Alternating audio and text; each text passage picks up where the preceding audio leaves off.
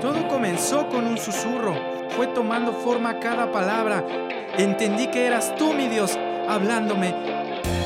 Ahora todo es más claro y hoy acudo a tu llamado y decir, "Heme aquí. Después oí la voz del Señor que decía, ¿A quién enviaré? ¿Y quién irá por nosotros? Entonces respondí yo, heme aquí, envíame a mí. Bienvenidos todas y todos, esto es Somos Altar. El día de hoy les voy a presentar a un gran amigo, Octavio, por favor. Hola, mucho gusto de estar aquí. En serio que qué bueno estar aperturando esta nueva sección. Reciban un saludo afectuoso a todos los que nos están escuchando. Ya lo escucharon, él es Octavio Campos, un gran amigo de todos nosotros y efectivamente esta es una nueva sección que pertenece a Inspiración. Pero cuéntanos, ¿cómo es que decide un joven en pleno siglo XXI, en pleno 2020, acercarse a Cristo, creer en el Evangelio y dedicarse también a servirle a Dios? Bueno, eh, pues un poquito, un poquito les platico de mí, a los que no me conocen. Tengo 22 años.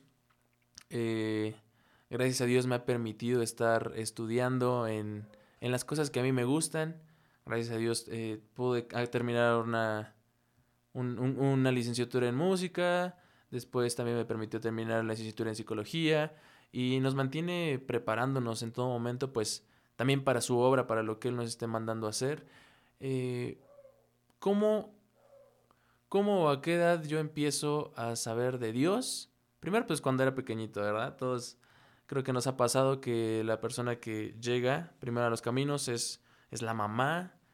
En mi caso fue así. ¿Vienes de cuna cristiana entonces? No, o sea, lamentablemente no, porque a los seis años, cuando yo tenía seis años, mi mamá decide acercarse a, a, al cristianismo. Ah, vaya, vaya. Sí, sí, sí, no, no, hubiera estado increíble, ¿no? Yo creo que sí me hubiera ahorrado varios regaños, varias cosas que me dicen mal. Eh, me lo imagino. Pero entonces tú, eh, tu mamá cree en el Evangelio, tú tenías seis años y desde esa edad dijiste, yo soy de Cristo, venga. Es que pasó algo bien curioso porque cuando yo era pequeñito no, no, no entendía lo que estaba sucediendo al 100%, pero algo dentro de mí estaba, estaba conectado cuando yo iba a la iglesia, cuando eh, en, la iglesia a la que yo, yo iba, estaba la escuela dominical y entonces ahí iban los niños y bien felices cantando, eh, tomando las clases y yo tomaba Tú las eras clases. de esos niños que cuando estaban en la alabanza se ponían a brincar y danzaban y gritaban y Sí. bien, bien felices. Sí, yo, yo era de esos niños que estaban en la iglesia y todavía los niños de la iglesia se burlaban de él en la iglesia. o sea, Por eso te decían, tú eres muy, muy religioso, sí, tú, eres... muy cristiano, tú aguántame. Sí. Así. Excelente. Y como era pequeñito. bullying, sí. bullying cristiano. No, sí pasa, no, sí pasa. O sea, cuando estás chiquito, pues te, sa te saca de onda que tú dices, bueno, pues están cantando todos a Dios, pues yo, tú, yo lo voy a hacer. Yo voy a cantar más fuerte, ¿no? Pues porque es para Dios. Y, y se te queda así, te volteaban a ver bien, bien raro, así. Hasta los hermanos así de, ¿este niño qué? ¿Qué, Sí. qué- ¿De quién es este niño? Sí. A ver, ¿de ¿quién es tu mamá, niño? Por favor. Muy bien, entonces eh, está perfecto. O sea, estás en una iglesia donde, bueno, vaya, a- a- le- te acercaban mucho a, a- los niños y, sí. y siempre tenías como que esa guía espiritual desde pequeño, entonces. ¿O Sí, cómo funcionó? Sí, sí, nos, en, ese, en la iglesia ponen a un maestro a cargo de los niños y siempre pues dan, dan clases y así, pero pues como uno empieza a crecer, empieza a- incluso a pasar de salones, Ah, te repito, yo, yo llegué cuando tenía seis años, conforme a la edad pues te van cambiando de salones, Y eh, para, recuérdanos cuántos años tienes. ahorita tengo 22, eso ok, de los 6 a los 22 años. De los 6 a los 22 Wow. años. O sea, yo, yo llegué cuando tenía 6, gracias a Dios, este, he, he permanecido asistiendo a la iglesia, más no siempre permanecí estando con, Con Dios, Cristo. estando con Dios, ajá. Ah, perfecto, Lamentablemente, ¿verdad? Eso significa que hubo una transición. O sea, tú me estás diciendo que de pequeño sí te gustaba ir a la iglesia, básicamente. Sí. te agradaba, eh, pero llega un momento, creo yo, de todo joven que dices, ya basta, no me gusta, me desagrada, me disgusta, me pone de malas, no quiero ir. ¿A ti te sucedió eso? Sí, cuando yo entré a la secundaria, eh, veía los contrastes de mis compañeros conmigo. Y yo decía, bueno, es que ellos dicen groserías, ellos escuchan música de otro tipo, ellos... Buena este, música, ¿no te decía? Ellos, ellos escuchan buena música. No, no todos, no, No, no. todos. No, la verdad que no. Pero sí yo decía, es que ¿por qué no me dejan escuchar esto en mi casa? Y a mí me gusta. Eh, era- tuviste un contraste de ideales. Sí. Y, y sí, to- sí, y sí. todo, me- como me lo dices, todavía no digerías bien qué es el evangelio, ¿no? O sea, es así, mis papás me dicen que no lo haga.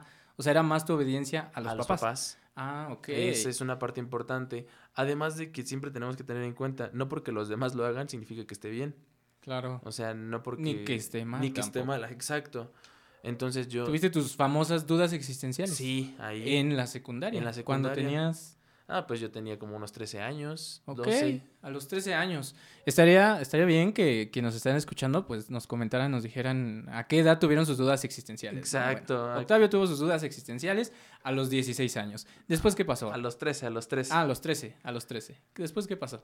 Después de eso, eh, mi rendimiento académico pues también empezó a bajar y todo lo normal, ¿no? El rebelde. El, rebelde, según. Ok, Bueno, el típico. Rebelde de peluche, porque no era así que yo era un malote en la escuela, pero yo llegaba a mi casa y era un...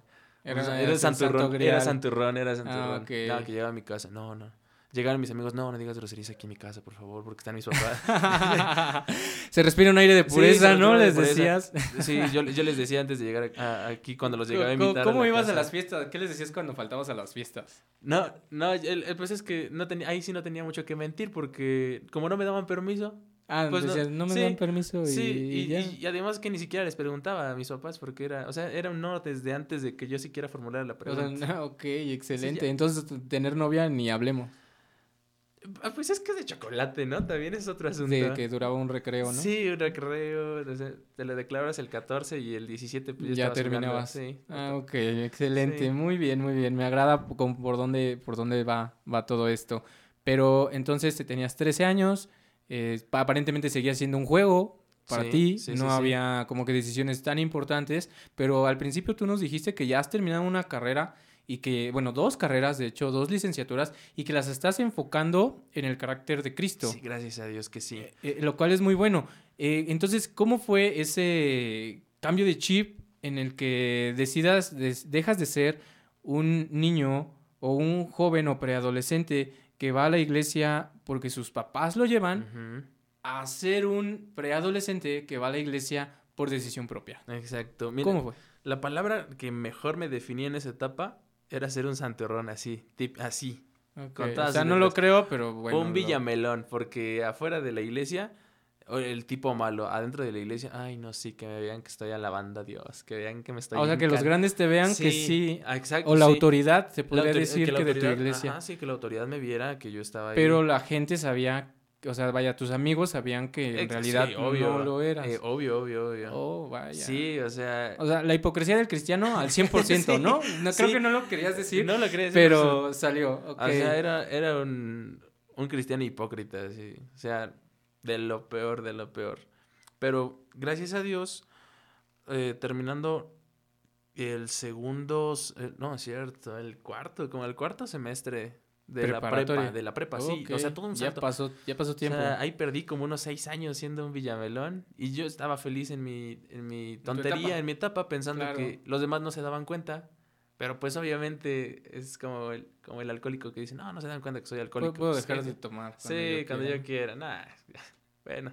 En algún momento, paréntesis, en esa etapa de tu vida, en algún momento tú llegaste a pensar que verdaderamente terminarías sirviendo a Cristo.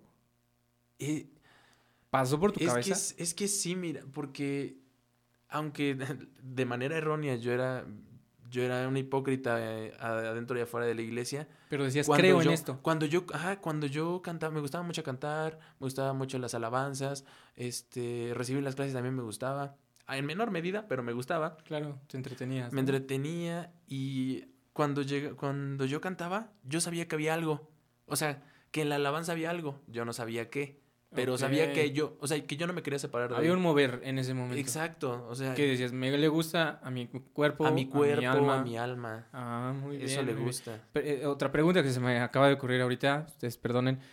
¿Consideras importante eh, grupos que estén los grupos de alabanza dentro de la congregación? Digo, ahorita puedo percibir que, digamos que de ahí Dios te, te fue atrayendo, ¿no? Sí. Que dices, me agradaba. ¿Consideras importante eso? Considero eh, que se debe de tomar de parte vital como un departamento Una vital, columna una vertebral. columna vertebral. Digo, no se considera ministerio, pero Eh, Por eso le pongo que un departamento.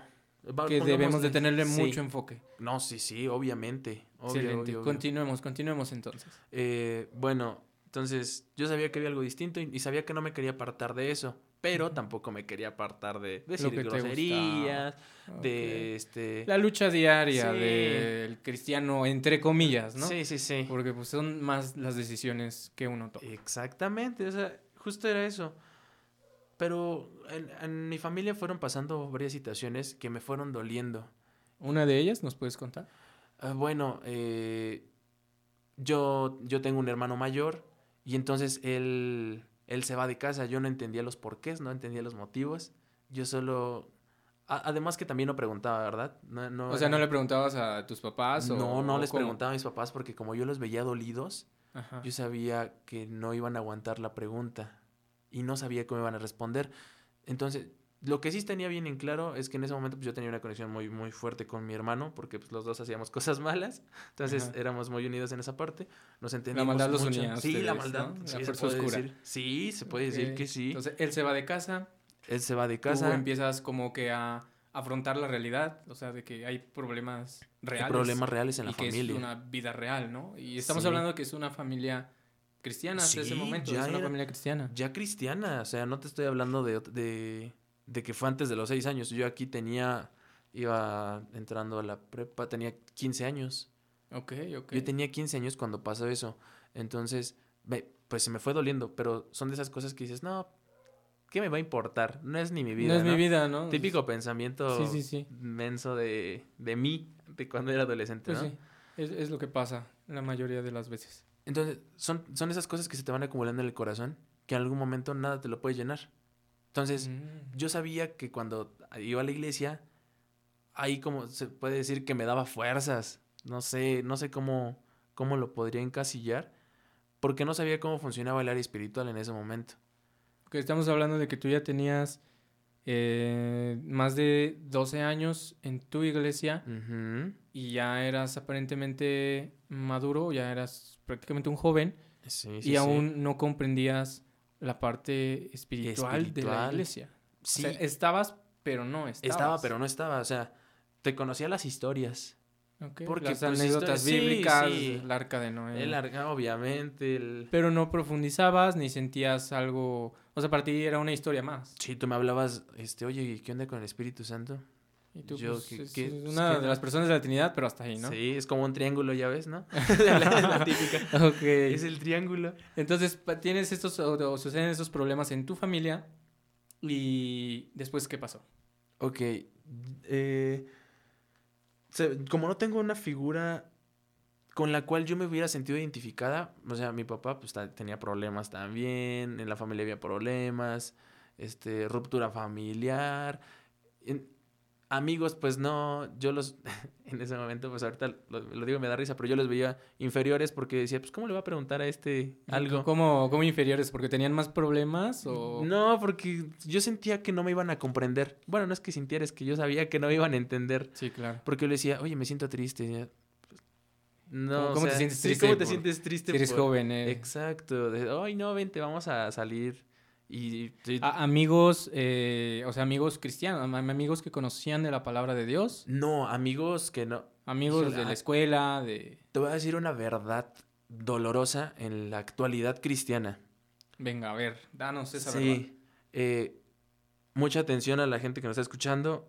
Yo le puedo decir a título personal que amigos que sean cristianos y que estén para ti en las buenas y en las malas, emocional y, este emocional, física, intelectualmente, contados con los dedos de las manos. Sí, sí, sí, sucede con los amigos seculares, no se diga más, En- dentro de la iglesia. Entonces, pues yo no tenía amigos cristianos, porque los que iban a la iglesia eran igual que yo, los de mi Oh. edad. No había, o sea, era ¿No le tenías la suficiente confianza a alguien como para decir, mira, estoy pasando por esto, eh, ayúdame o guíame Sí. o dame un consejo? No, no, o sea, un- como un guía espiritual, decir, oye, tu este mentor, paso". vaya, Mi no, mentor, no tenías un, un Nada. mentor. Pregunta, ¿actualmente ya lo tienes? ya, gracias a Dios, ya. Ah, qué bueno. Gracias a Dios ya nos va, nos va guiando. Sí, porque es importante siempre tener, además de tener un amigo en el cual puedas confiar, eh, alguien que te pueda jalar las orejas también, que te diga, no, lo estás haciendo mal, ah, ya. Es, Y, y también que te diga, lo estás haciendo bien, ¿no? O que lo estás haciendo- sí. Sigue adelante.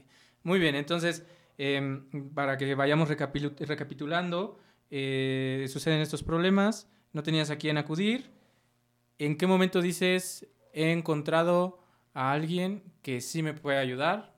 ¿O te acercaste a algún líder? ok, este es, hay, en la iglesia en la que yo asistía, iba, habían departamentos, bueno, eh, se le llamaba sociedad de jóvenes. Ahí Ah, estaban en- eh, personas encargadas ya de más tiempo en la iglesia, eh, más maduras también, maduras y de más edad. eh, estaban a cargo del grupo de jóvenes, de la sociedad de jóvenes, hacían actividades, que salidas, este, o sea, distintas servicios para jóvenes, distintas de esas actividades. Yo, pues, antes iba con mi hermano a esas reuniones, pero después ya él ya no estaba y ya iba solo. Porque él ya se había ido de la Él ya casa. se había ido de la casa. Ok, hasta ese punto no regresaba aún. No, todavía no, todavía no regresaba. Entonces yo fui asistiendo, yo veía la alabanza, pues la alabanza siempre me había gustado. Este, me empe- empecé a platicar con los que tocaban en la alabanza, también era un grupo pequeño de jóvenes, tengo que Ajá. decirlo, sí, no es como que mucha cantidad. Y me fueron adoptando y me fueron invitando. Otra triste realidad para mi vida, yo nunca había salido con amigos cristianos, ya hasta que tenía yo 16 años, 17, no, perdón, 17 años, Porque estabas encerrado en tu casa. encerrado en mi... No, porque yo no sabía cómo, cómo juntarme con cristianos. Ah, o sea, era, por ejemplo, un amigo secular, vas, pues vamos por una cerveza, ¿no? Ah, sí, y con el cristiano dices, ¿qué, ¿Qué, vamos, hacemos? A leer, ¿Vamos a leer la Biblia? es ¿O- que no hay que centrarnos en silla de escarnecedores, sí, ¿no? Sí, o sea, era eso, porque yo luego lo comentaba con estas, eh, estos hermanos que, que me fueron juntando. Les dije, es que yo no sabía que también los cristianos jugaban FIFA, ¿no? Ajá. Oye, no Ah, o sea, tú decías, eh, se apartan, se aíslan de todo Sí, yo dije, y ahorita todo el tiempo están orando nos metemos a su ¿no? cápsula de oración, nos Y ponemos vestiduras blancas Hasta el próximo domingo. y hasta el próximo, ajá, algo Sí, así. una idea, una idea que muchos tienen cuando están fuera de la iglesia. Y sales con ellos. Salgo con ellos, me invitan de comer en la cena, me dicen, oye, quédate acá en la casa, yo jamás me había quedado Una pijamada cristiana. una pijamada cristiana, Ok. que, o sea, o sea, nada más para poner el nombre de cristiano, pero veíamos películas, comíamos mucho, nos desvelábamos, cantábamos canciones que ellos tocaban en la iglesia. Y a mí me gustó, dije, wow, no, pues sí se pueden divertir. o Me sea, gusta este círculo. Sí, dijiste. me gusta. Entonces yo fui por ahí. Después, eh, cada uno, pues cada persona va pasando sus procesos. Yo sabía que a eso me quería encaminar. Y cuando menos lo espero, ya no había nadie del grupo de jóvenes que estaba tocando en la iglesia. Desertaron, se fueron. Lamentablemente desertaron. Ok. Y entonces ah, me dolió por dos, me dolió ese punto por dos cosas. Uno, porque se supone que había confianza entre, entre ellos y noso- entre nosotros, y jamás me dijeron que estaban mal. Porque pues yo iba y todo era risas, todo era ay, qué cool, y así. Es decir, que aparentaban también dentro de estas reuniones Exacto, sí, extracurriculares. de- extracurriculares. De alguna forma de Y yo no entendía eso, dije, se supone que yo lo sentía como amigos, ¿por qué le vas a mentir a tu amigo? Claro, o sea, querían seguir tapando algo. Tapando algo, exacto, y yo, yo no entendía eso. O sea, eso me dolió, dije, entonces, aquí siguen fingiendo también, es lo mismo. Claro, sí, sí, se puede pensar. es, en ese momento hubo un punto de quiebre en mi corazón, de yo no quiero ser así. Yo no quiero ser así, yo quiero que si los que vienen atrás de mí, los que vienen igual, o incluso que están un poco más adelantados, vengan a mí y digan, ¿sabes qué? Me siento triste. Yo quiero decirle, sí, mi hermano, yo te entiendo, porque Yo también por estuvo eso". triste, ajá. Ok. Que me digan, oye, no sé cómo salgan los chavos cristianos. Yo le digo, no te preocupes, yo O tampoco un sé. noviazgo cristiano, ¿no? O un noviazgo, sí, o un noviazgo. se me ocurre que- qué hago con mi novia si es cristiana y, y no la dejan salir Y no, eh, ajá. o no permite noviazgos dentro de la iglesia. Sí, y, y decirles, no, ¿sabes qué? Pues tampoco sé cómo salir entre cristianos, pero vente. Pero vamos, a aprender. Vamos a aprender, vamos acá. Así, o sea, así fue el, el proceso. Y ahí, hasta ahora, bueno, después lo entendí que ahí fue el Espíritu Santo redarguyendo mi corazón para decirme, ya, ya basta de, de caretas, ya basta de mentirte a ti mismo, de mentirle a tus padres, de mentirle a los de la iglesia, ya basta de mentiras. Desde- Nadie te conocía, me entonces. no, no, no, nadie. Nadie, absolutamente nadie. O sea, le das una cara frente a tus amigos que no son cristianos, le das otra cara a los que son cristianos, le das otra cara a tus papás, otra cara a los líderes. Los de la iglesia. o sea, eh, a veces máscaras por doquier. máscaras por eras doquier el y es cansado. máscaras. Es cansado. Desgastante. O sea, no, no, no tienes amigos verdaderos. No tienes familia verdadera. O sea, todo mal. Una cruda realidad. Una cruda realidad. Y es que lo que no entendía era por qué si todas las... Bueno, en, en el... Todos los como que eran de mi edad en ese, en ese momento pasaban por lo mismo y no lo decían. Y le decía, ¿cómo le hacen para Y aguantarse? nadie los ayudaba. Es que nadie se atrevía a decir, nadie se atrevía a pedir... Ni a pedir ayuda, ni a, dar ayuda. Ni a dar ayuda. Los, los ¿Por- líderes ¿Por, por qué consideras que pasaba eso? O sea, ¿no doy ayuda porque yo soy el santo de todos los santos? ¿O no doy ayuda porque no sé cómo darla? Mm. ¿O co- cómo, cuál es tu punto de vista? Incluso digo ahora ya con la carrera Sí. que dices que es de psicología. ¿Cómo es que afecta? Que afecta, ya lo vimos, digo, tú nos lo estás contando, Ujú. pero ¿por qué nos, no nos atrevemos a dar esa ayuda? ¿Por qué no nos pedirla. atrevemos? Porque muchas veces como cristianos pensamos que ignorando el problema se va a resolver el problema. Y no precisamente porque, digamos, Dios está tomando el control. Dios está, ah, exacto, y no porque yo diga, Sino- "O sea, te lo dejo en tus manos, Señor. No. Agarro no, y me hago bolita y, Sí, y digo, no está pasando, no está pasando. No está pasando en mi iglesia. Eso aquí no está pasando. Yo, Ah, yo eso percibía. De que, o sea, el problema era muy notorio. Pero Se- nadie decía nada. Se te van, se te van cuatro de jalón de los que según eran eh, más consagrados, por así decirlo. Ah, del tema de con tus amigos. O sea, se del tema de mis amigos. Cuatro amigos se fueron Se fueron. y no hubo aparentemente una ayuda. No hubo una plática de por qué se podían ir, no hubo nada, solo... Solo fue, ya se fueron, como pasó con tu hermano. O sea, se, Se fue, fueron. no supiste por qué se fue, No no supiste que dolió y, Y ya. la vida sigue, ¿no? Sí. O sea, O sea, te pegan sin saber por qué. ok. Y luego así como que, pues ya, eh, pues los que siguen, así lo sentí yo. Ellos, te, te ¿Cómo- repito, ellos tocaban, los- ellos tocaban, ellos tocaban alabanza, se van y luego eligen a otros, a otro grupo de, de jóvenes a tocar. Yo dije. Así, te juro, así lo sentí. Pues, órale, pues los que siguen, sin explicaciones, sin preparación, sin nada, así. O sea, fue, se acaba de desocupar una vacante, este, ¿te dijeron quieres o te dijeron vas? levante la mano quien quiere participar. Le levanta la mano, así. Ah, ok, así sin querer, Sin ya me querer, levantaron. Ya a... me levantaron la mano. Ok, como cuando te pegan con un alfiler y ya diste el paso hacia enfrente. Así de verdad que tú sabes hacer esto y te pegan en la espaldita, ¿no? Sí, Pues no, no sí, sabía. Pues ya te tardaste en, hacerlo. Ok, entonces tú asumes un liderazgo de alabanza o estás Así en un grupo fue. de alabanza. Así fue como. eh, yo, lo- pues todo es un plan de Dios. Entonces puedo decir completamente que fue un plan de Dios que yo entrara de esa manera, sin saber nada. Eh, había tocado tres acordes por el. Este. a- Ahí en el. Había una. El hijo del pastor me enseñó a tocar guitarra. Eh, fue el primer maestro que tuve de guitarra en, en todo, toda mi vida. Me sabía, era yo muy mal alumno, me sabía tres acordes. y, ya- y me dice, no, bueno, pues el sábado, el sábado diriges el, el devocional. Eh, para mí fue un shock. Hasta ese momento estamos hablando que ya, o sea, diriges el devocional, es decir, ya te estaban dando la batuta La batuta. de guiar a más jóvenes en la alabanza y puedo yo entender que hasta pues Espiritual- espiritualmente, ¿no? Porque si yo veo a mi líder de alabanza, pues yo sí puedo ir confiado y le digo, oye, bro, este, pues mira, no sé tocar este acorde, pero ¿qué crees que tengo este problema con mi chica? Exacto. Entonces, eso ya estabas tú en ese lugar. ya estaba ahí. En ese punto ya tenías una conversión real. Ahí fue mi conversión. O sea, Cinco, minu- cinco minutos antes de empezar el devocional, ahí fue mi conversión. ¿Por qué tenías miedo de, de- Tenía- de equivocarte o Es cómo? que, ¿sabes qué, qué versículo siempre lo tuve presente? Hay de aquel que haga tropezar a alguno de mis hijitos. Mm. No, siempre, siempre, siempre tenía ese versículo en mente. Y dije, Dios mío, yo no, yo no, yo no quiero eso. Y ahí sí se lo decía, estaba O sea, asustado. con miedo, tú fuiste con Sí, miedo. Yo fui a- con miedo. Dios, yo no quiero eso. O sea, prefiero, yo le decía, prefiero pudrirme solo a pudrir a alguien más. Siempre fue mi pensamiento, eso. Y entonces en la semana, eso, esto nunca lo había compartido con nadie. Pero En exclusiva, en, En exclusiva, exclusiva. aquí en Somos Saltar, fuertes declaraciones. Venga. yo estaba acostumbrado a, pues, hacer cosas malas, decir groserías y todo eso. Lo normal, Lo- sí, lo normal para cualquiera, ¿no? Cuando me dicen que va a tocar, digo, ok, tengo que aguantar sin portarme mal de Una lunes semana. al sábado. El domingo, pues como sea, ¿no? Me- el, el desestrés. Pero de lunes a sábado no. Porque en mi, en mi manera de pensar yo dije, yo sé que no es cosa fácil y tengo que santificarme. Porque Ah, algo... o sea, conceptos tan fuertes como la santidad ya los, ya los tenías. Yo, o sea, conocía, yo, yo decía, es que no puedo ser igual.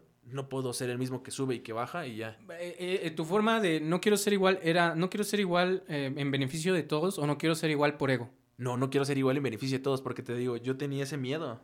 El miedo estaba ahí. Ok, entonces era, era fuertemente y drásticamente el, el momento en el que asumes este liderazgo. Y ahí eso se lo agradezco mucho al Espíritu Santo, al redarguirme. En serio que siempre, siempre antes de... No, bueno, no sé, los, las personas que nos estén escuchando, pero la liturgia en la que yo me desenvolvía en ese entonces era que siempre orabas antes de, del devocional para aperturar el, el servicio. En serio que en ese momento le, le pedía perdón a Dios. Este, obviamente Esa no. oración fue real. Sí, sí, sí. Todas- Como cuando estás con los alimentos, Señor, perdona todas mis ofensas tus y ofensas. bendice estos alimentos, Eh, pero con la diferencia de que tu oración sí era real, era de en serio, era- perdóname. Era de en serio, perdóname. Yo le decía, Dios mío, revélame. Dios mío, revélame todos los pecados que no te dije y por favor, perdóname.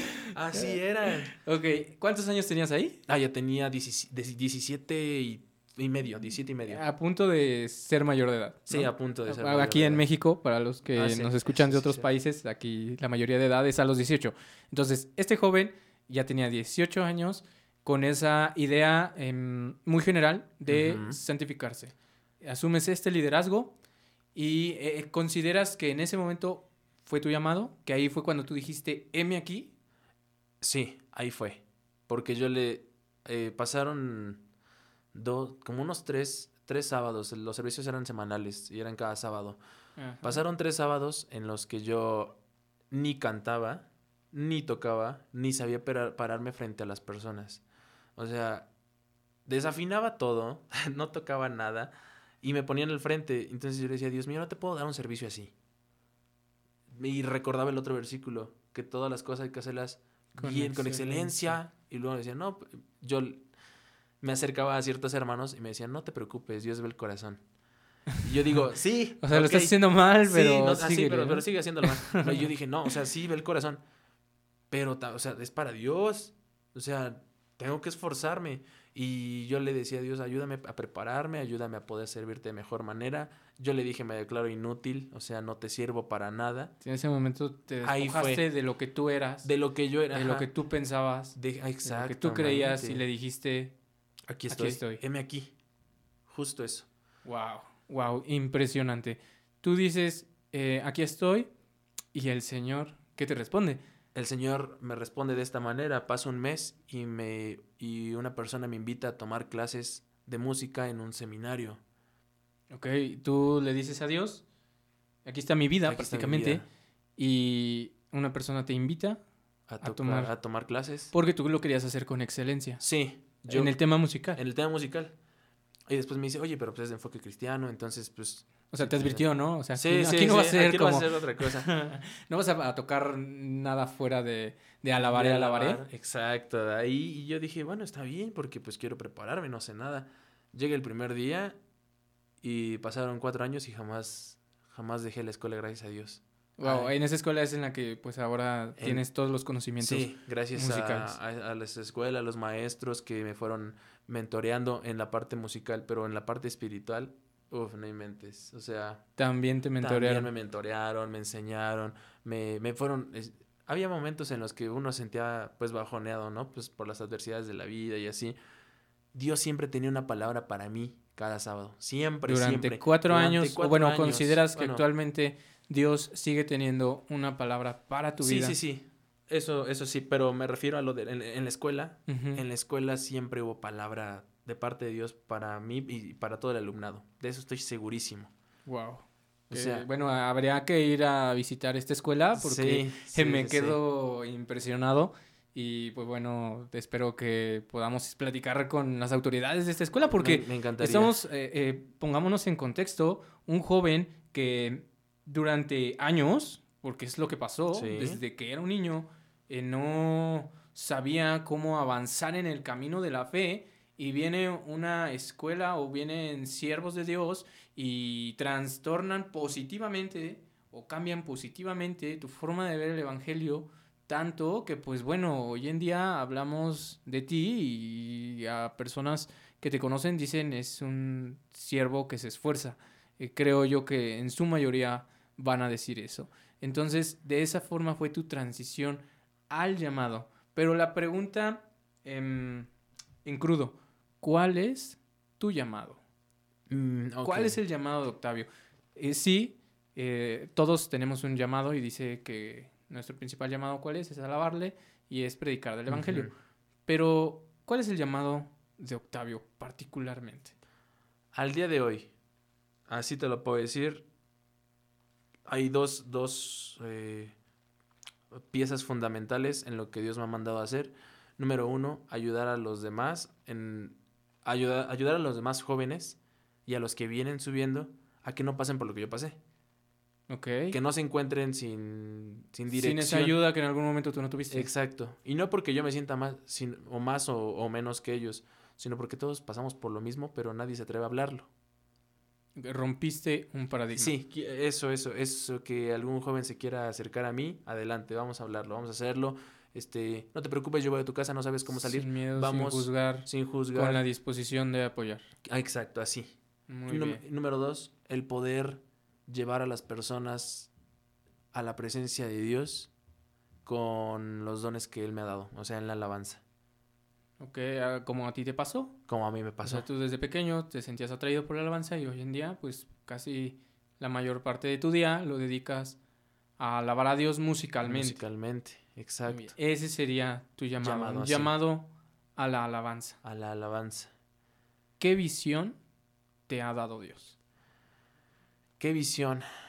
Cabe aclarar que no estaba preparado. No, Es- Esto- no, estoy estaba preparado. No estaba preparado eh, Octavio con las preguntas. eh, solamente le dijimos que iba a ser una plática.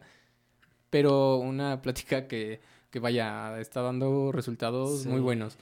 ¿Qué visión te ha dado Dios? Digo, ahorita ya nos has explicado que rompiste paradigmas en, pues yo lo puedo ver que en tu iglesia, en tu grupo de jóvenes, en tu vida, y vaya, no te hemos preguntado cómo está tu familia, eh, ni hemos preguntado si, si, si tu hermano ya regresó, eh, nos dejaste a la expectativa sí, de sí. ello, pero dinos, ¿qué visión te ha dado Dios? ¿Qué visión le ha dado Dios a, a Octavio? ¿Por, por qué hago esta pregunta?